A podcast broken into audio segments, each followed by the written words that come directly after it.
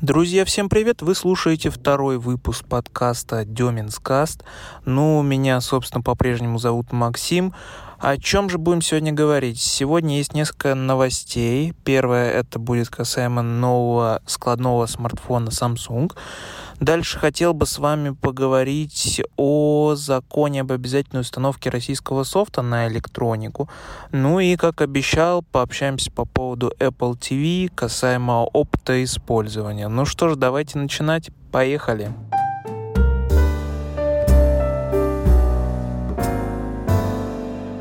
Итак, если говорить про Galaxy новый смартфон, что же нам показали? Нам показали Galaxy W20 который, очевидно, не поступит в продажу на территории Российской Федерации, потому что собой представляет Galaxy Fold с более плоскими рамками и, соответственно, добавленным 5G.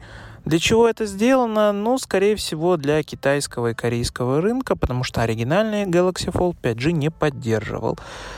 Э, собственно, зачем выпускает Samsung этот смартфон, мне не очень понятно, потому что, ну, come on, я понимаю, что начинает развиваться 5G, но это не настолько прям актуально, чтобы не придержать это до второй версии вот именно в конце 2019 года они такие типа, хм, а давайте-ка поставим 855 плюс, ну и 5G туда завезем. А, ну еще и рамки плоские сделаем, а то вдруг у, в следующем году iPhone-то будут, поэтому надо заранее сделать, чтобы потом не сказали, что мы повторяем. Поэтому, ну, на самом деле такое себе. Посмотрим, опять же, что что будет в нем лучше, но по факту я не думаю, что это устройство сильно отличается по своим каким-то характеристикам либо user experience от обычного Galaxy Fold. Немного плохая новость поступила сегодня, а именно то, что депутаты Госдумы во втором чтении приняли закон о обязательной установке российского софта на электронику. А, здесь я бы сказал, что это очень-очень-очень плохо в таком виде, в котором это есть. Объясню.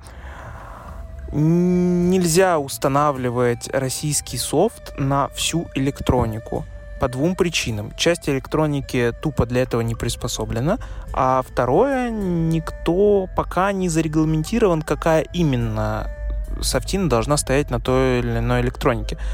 То есть, э, если я купил смартфон, э, что у меня должен стать Яндекс Навигатор или может быть 2GIS карты, это же обе российские компании, непонятно.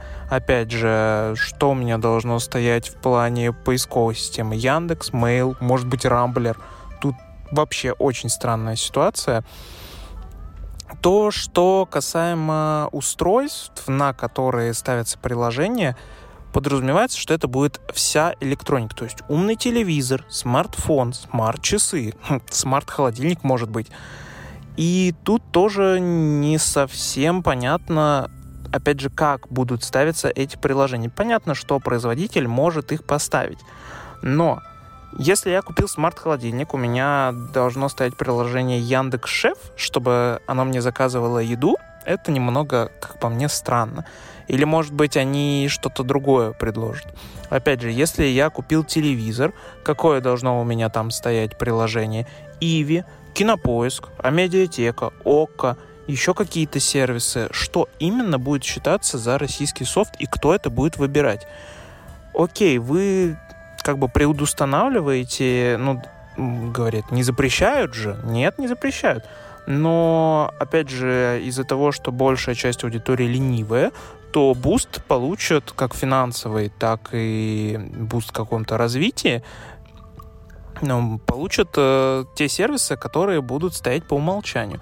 Это, на мой взгляд, не совсем, я считаю, правильно, потому что, ну, опять же, дайте мне возможность выбрать самому, э, что я именно хочу.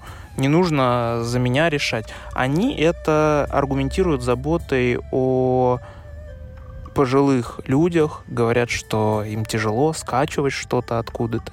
Правильно, поэтому можно за пожилого человека решить, что поиск у него будет Яндекс, а не Mail. Или не Google. Причем здесь это?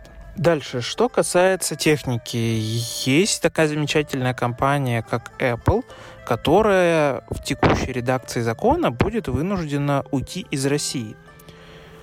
Потому что я очень сильно сомневаюсь, что Apple пойдет на то, чтобы устанавливать российский софт, еще и который предложит государство, на свои устройства.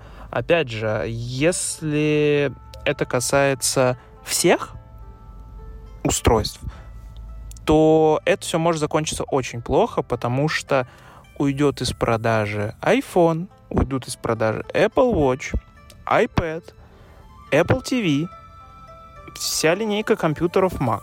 Apple сможет, по сути, продавать только аксессуары, какие-нибудь AirPods, чехольчики, кабели потому что на них нельзя поставить, э, соответственно, софт. А что делать с остальным, непонятно.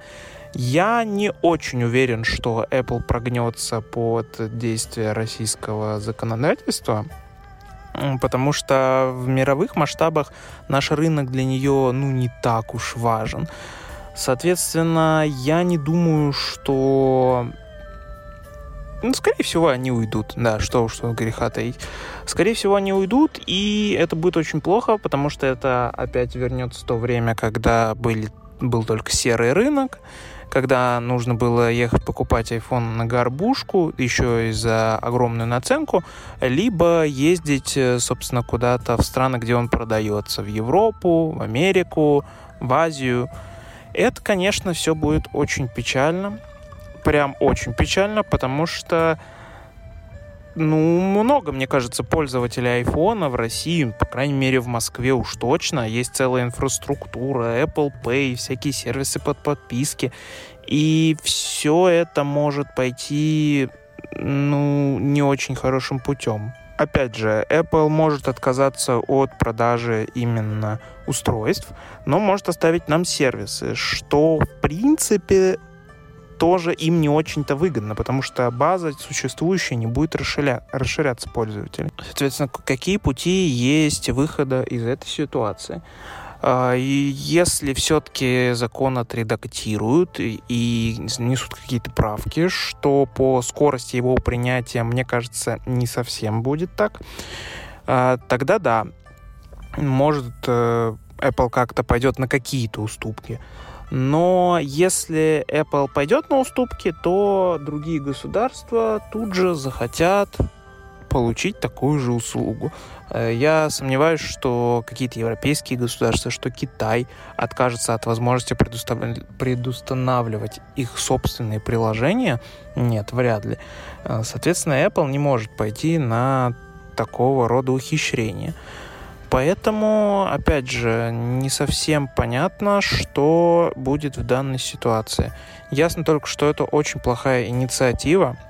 Ясно, что от этого пострадают не только люди, то есть мы с вами пользователи, но и компании, потому что, опять же, если какая-то компания будет в приоритете, она будет пользоваться большим спросом, большей популярностью, больше зарабатывать денег.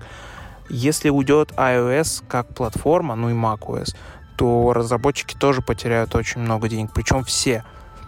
То есть тот же Яндекс, даже если он будет по умолчанию поиском э, на андроиде и будут стоять все Яндекс сервисы в плане Яндекс Метро, Яндекс Музыка, э, Яндекс Навигатор, то все равно доля людей с айфонами будет потихоньку уменьшаться, потому что их нельзя будет приобрести в розничной продаже и, соответственно, от этого тоже будут терять деньги. И это очень неправильно. Я надеюсь, что все-таки, все-таки э, какие-то изменения будут приняты, и, возможно, возможно, этот закон немножко обойдет нас страной. Ну и, как обещал, давайте с вами поговорим по поводу Apple TV. Я купил его, получается, две недели назад – и знаете, что я вам скажу? Это очень-очень интересный гаджет. С одной стороны, он максимально бесполезный. То есть в нем нет ничего такого, что не мог бы дать тебе iPhone, iPad или MacBook, или все вместе взятое тем более. Но, но он, э, скажем так, обустраивает экосистему вокруг дома.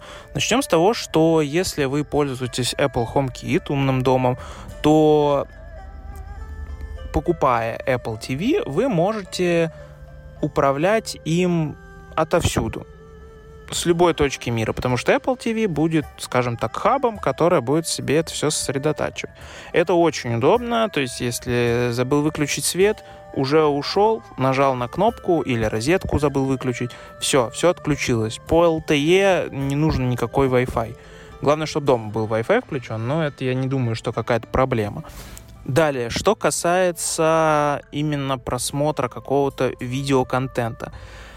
А, AirPlay режим сделан очень удобно. Реально, просто открываешь любое видео на айфоне, на маке, на айпаде, нажимаешь одну кнопку, все, это моментально улетело на Apple TV, можешь управлять с iPad, можешь управлять с пульта на Apple TV, все отлично работает, никаких нет ни подлагиваний, ничего, просто реально работает все замечательно. Как будто ты изначально открыл на Apple TV это приложение. Это реально очень удобно, и пока не попробуешь, пока не попробуешь, э, никогда, мне кажется, не поймешь, каково это. Опять же, я, попробовав это один раз, тупо понял, что, ну, это очень круто. Если есть желание попробовать, то это, наверное, как если у вас смарт ТВ и на нем установлено приложение YouTube, как когда вы на вашем телефоне набираете, соответственно, видео, открываете его и нажимаете на кнопку, чтобы поделиться, и улетает на Smart TV. Вот представьте, что это происходит раз в пять быстрее, и вообще без какого-то лага. Ну, это реально очень круто. А так, принцип работы, мне кажется, в целом схожий. А, что еще по Apple TV? Очень красивые заставки на режиме ожидания. Это просто какая-то сказка. Они очень круто сняты, в очень крутом разрешении. Единственное, мне кажется, им немного не хватает звука. Вот если бы там еще был чуть-чуть звук, какое-то звуковое сопровождение, было бы совсем сказочно. Опять же, можете погуглить, посмотреть в интернете. Я думаю, что везде можно найти, как выглядит это видео, но это тупо очень красиво. И я сначала поставил загрузку раз в неделю, думаю, ну, типа, ну ладно. А теперь э, думаю, что нужно бы поставить уже загрузку раз в день, и каждый день приходишь, смотришь новые офигенные кадры снятые, причем съемки живые, это не какая-то графика, это именно съемки камерами, людьми. Я боюсь представить, какой продакшн на это, скажем так, задействован и сколько стоит это все. А, единственное, они достаточно много весят по 930 мегабайт. Я так понял, что весит одно видео, но это много. Учитывая, что хранилище в базовой версии 32 гига, да, это многовато. Ну, что поделать, что поделать. Ну, и такая не совсем очевидная вещь по поводу Apple TV, как раз хотел бы пообщаться об этом в подкасте. Это пиратство, кто бы мог подумать есть приложение на Apple TV, которое называется, не буду озвучивать его настоящее название, оно называется «Мыло для меня». Если хотите, найдете, я думаю, что это не проблема, опять же, загуглите. Как оно работает? Вы платите деньги, что, казалось бы, уже странно, в пиратском приложении вы платите деньги. И вы получаете доступ почти к всем популярным сериалам. Ну, там реально, я не знаю, что нужно сделать, чтобы не найти. Там и мультфильмы, и сериалы, и какие-то познавательные даже есть сериалы. В общем, реально такое количество, просто тонны контента. Что, собственно, интересно, это то, что пиратский сервис, можно сказать, работает лучше, чем не пиратский. Объясню. Есть Apple TV+, пожалуйста, бесплатный год подписки при покупке нового устройства. Да и в месяц это стоит не так уж и дорого. Но весь контент на английском. Да, с русскими субтитрами, но он на английском. Заходишь в пиратский сервис, и он переведен. Причем не одноголосным переводом, а как минимум двуголосным. Я не совсем понимаю, в чем проблема со стороны Apple была сделать так, чтобы скажем так, был перевод. Но, опять же, почему пиратский сервис мне это предоставляет, а, а не пиратский нет? То же самое. Вышел сервис Disney+. Вышел сериал «Мандалорец». Я, как человек из России, который хочет посмотреть этот сериал. Я не могу это сделать. Почему? Да все просто, я не могу это сделать, потому что Disney Plus у нас не работает. Его нельзя скачать, на него нельзя зайти ни под VPN, ни просто так. Это дичь. Я захожу в пиратский сервис в день релиза сериала, и он у меня там доступен уже с субтитрами. А на следующий день он доступен там э, уже с переводом.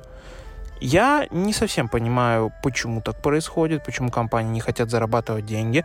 Я бы, например, с удовольствием оформил подписку Disney Plus, тупо, чтобы посмотреть этот сериал. Ну, естественно, там еще будут выходить сериалы по Marvel. Это все очень интересно, ну, лично для меня. Но, опять же, смысл, если он у нас недоступен? Можно сказать, что да, он будет доступен через год. А кому через год будет интересен первый сезон сериала «Мандалорец»? Вот я что-то это не очень могу понять.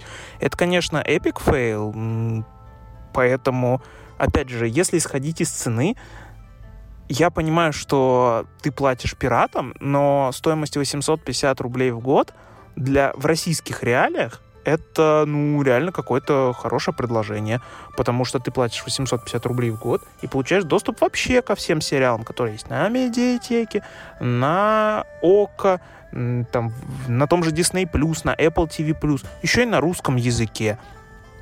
Если говорить про само приложение на Apple TV, это какая-то вообще отдельная история, потому что оно сделано настолько в духе Apple, что как будто Apple делали сами это приложение пожалуйста, тебе есть список со всеми сериалами, есть список с рекомендациями, с жанрами. Ты можешь добавить в избранные, у тебя будет отдельный экран только с сериалами, которые у тебя добавлены в избранные. Э, отмечаются, какие сериалы просмотрены. Если вы поставили сериал на паузу, вышли, то, заходя, вы продолжите с того же места. Он вам предложит начать сначала, продолжить с того же места. Ну, я не знаю. Это реально уровень Apple в плане подхода. Опять же, Uh, у всех сериалов есть превьюшки, вы можете по картинке посмотреть. Есть uh, два типа с озвучкой и субтитрами. Вы просто наверху переключаетесь. Самое главное, пишет даты выхода серий ну, новых серий у сериалов. И вот такого я что-то не помню в нормальном. Ну, максимум пишут следующую серию. А вот чтобы писали весь сезон, когда выходит, при, на, при наличии того, что это известно, естественно, я такого реально не помню ну, реально, приложение — это просто вишенка на торте того, как это сделано. А, приложения нет на iPad, приложения нет на iPhone, приложения нет на Mac. Там просто сайт. Функциональность такая же, но сделана именно в плане красоты. Так все только на Apple TV. Причем, если у вас Apple TV 3, то там нужно ставить jailbreak. На Apple TV 4 вы просто заходите в App Store и скачиваете приложение. Я никому не рекомендую, скажем так, пользоваться этим сервисом, потому что это, опять же, пиратство. Но просто рассказываю о том, что есть такие вещи, есть такие сервисы, есть такие функции, которые могут быть лучше, чем что-то оригинальное. Да, мне на самом деле очень понравилась эта тема, но, опять же, скажем так, немного с негативом говорю, потому что все-таки сервис пиратский, а за контент нужно платить. Ну и раз мы с вами заговорили о сериалах, расскажу вам, что посмотреть. Хотел рассказать еще в прошлый раз, но забыл. Собственно, хочу посоветовать вам посмотреть сериал «Кремниевая долина». Иногда у нас он еще переводится «Силиконовая долина», хотя это неправильно. Это очень крутой сериал про долину, про, про Кремниевую долину, про Сан-Франциско, Лос-Анджелес, Калифорнию и жизнь всех этих стартапов. Если не смотрели, просто посмотрите первую серию первого сезона, чтобы понять, зайдет вам это или нет. Мне лично очень нравится. Уже вышло 4 серии, соответственно, по-моему, шестого сезона. Я посмотрел уже 3 э, все еще офигенно. Вот реально тот сериал, который... Серии там не очень большие, как правило, 40-45 минут, но это тот сериал, который... Так он немножко и в напряжении держит, потому что такой вроде все плохо, все плохо, все начинает налаживаться, налаживаться, а потом опять все плохо. Э, и те шутки, которые использованы, если вы, опять же, интересуетесь технологиями, в целом хотите погрузиться в атмосферу, наверное, стартапов и стартапов в США, то я очень советую посмотреть, потому что это реально классный сериал. И второе, что я бы вам хотел посоветовать посмотреть, но здесь уже точно на любителя, это Южный парк. Э, вы скажете, что за фигню ты сейчас говоришь? Это какой-то мультик для шкалеров, но на самом деле, если так подумать, за, скажем так, не самой красивой рисовкой, за, может быть, какими-то очень тупыми шутками скрываются офигенно умные вещи, которые прогнозируют поведение общества.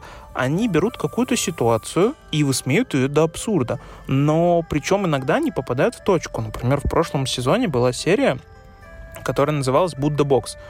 Это, скажем так, была такая коробка для людей, они ее одевали на голову, и типа сидели там в своем телефоне, чтобы никто не видел, что они делают, скажем так, откреститься от всех. Коробка типа шумоподавлением, где ты сидишь сам с собой. Прикольно, ржачно, да.